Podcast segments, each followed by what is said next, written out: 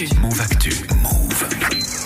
Et c'est première place avec toi Raphaël comme tous les jeudis et chaque semaine tu nous expliques les phénomènes et les succès musicaux du moment. Aujourd'hui on s'intéresse à l'album numéro 1 en France et aux États-Unis cette semaine. Et cet album c'est Donda de Kanye West.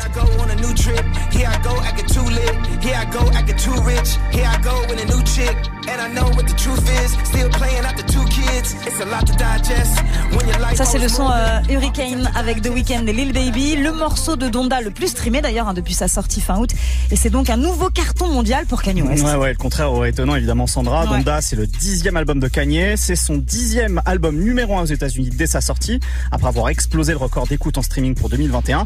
Et c'est aussi le premier album de Kanye West à arriver numéro 1 chez nous au classement Snap en France.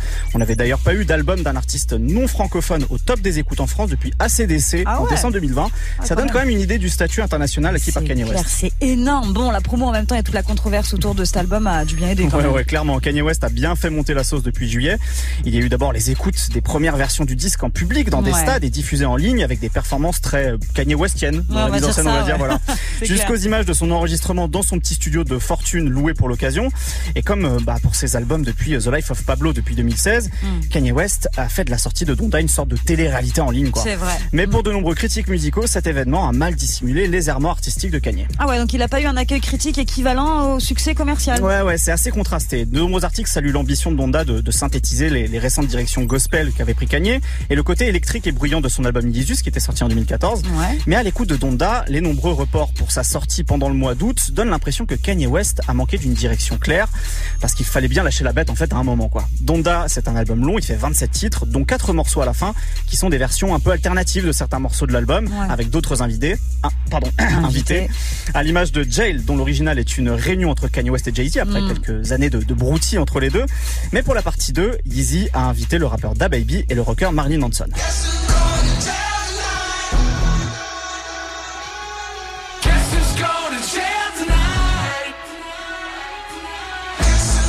Ouais.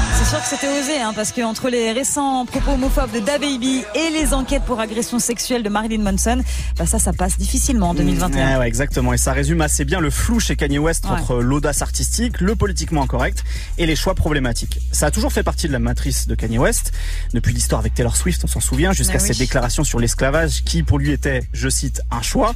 Kanye flirte constamment avec l'outrance. Mais c'est aussi cette recette qui fait le succès de. Donda. C'est un album dans lequel Kanye rend aussi bien hommage à sa mère décédée en 2007, cherche à laver ses péchés, Mm. mais en continuant à se rouler dans la boue. Oh là là, mais ce Kanye West, il est incroyable. Greg, t'as suivi un petit peu euh, la story Kanye West Bah, cet été là? Ouais, ouais, c'est bien résumé par Raph, mais le problème c'est qu'on s'attend, on s'attarde plus trop sur la musique, mais sur les buzz qu'il y a autour, tu vois. fou, Qui a vraiment écouté l'album de Don- Donda en entier et Ouais. peut ouais, donner un long, vrai avis sur tous les titres, à part Ouais. Raph évidemment qui a tout écouté, mais. Bah oui. Mais, mais, mais voilà, c'est ça qui est dommage aujourd'hui, c'est qu'on s'attarde plus sur le buzz que sur la musique en elle-même. Même si l'album, moi je le trouve, je le trouve bien. Ouais, Je à côté de ça, bien. il s'est enrichi, hein, Kanye West quand même. Hein. Ces derniers mois, il a fait euh, ses euh, séances d'écoute, euh, il a explosé Oui, non, les ventes des Yeezy. Ah, il sait faire ça. hein. Il s'est fait énormément de thunes avec des produits dérivés dans tous les sens. Il va peut-être se remarier. Enfin, on sait même pas s'il a divorcé avec Kim K. Il y avait eu en tout cas une, une instance de divorce. Il y a des voilà. histoires dans tous les sens et au final, Ouais, il mais- est gagnant. hein. Ouais. Ouais, mais tout ça, la musique passe derrière et je trouve ça dommage. Ah, je sais pas. En tout cas, moi, j'ai des petits coups de cœur quand même sur l'album. Ah, a Bah, bon le, titre, hein. le problème, il est un peu, c'est qu'il est un peu inégal. Il y a des, il y a Ah, a sommets dans l'album et il y a un des moments de et- Quoi. Ouais, c'est ça. C'est ça. puis quand il part en Messie prophète, euh, des trucs autour de Dieu, tout Ah, ça. ça. ça. franchement, c'est un passage que je trouve assez relou, même moi. Merci Raph. En tout cas, Ouais, on se retrouvera la semaine prochaine, évidemment.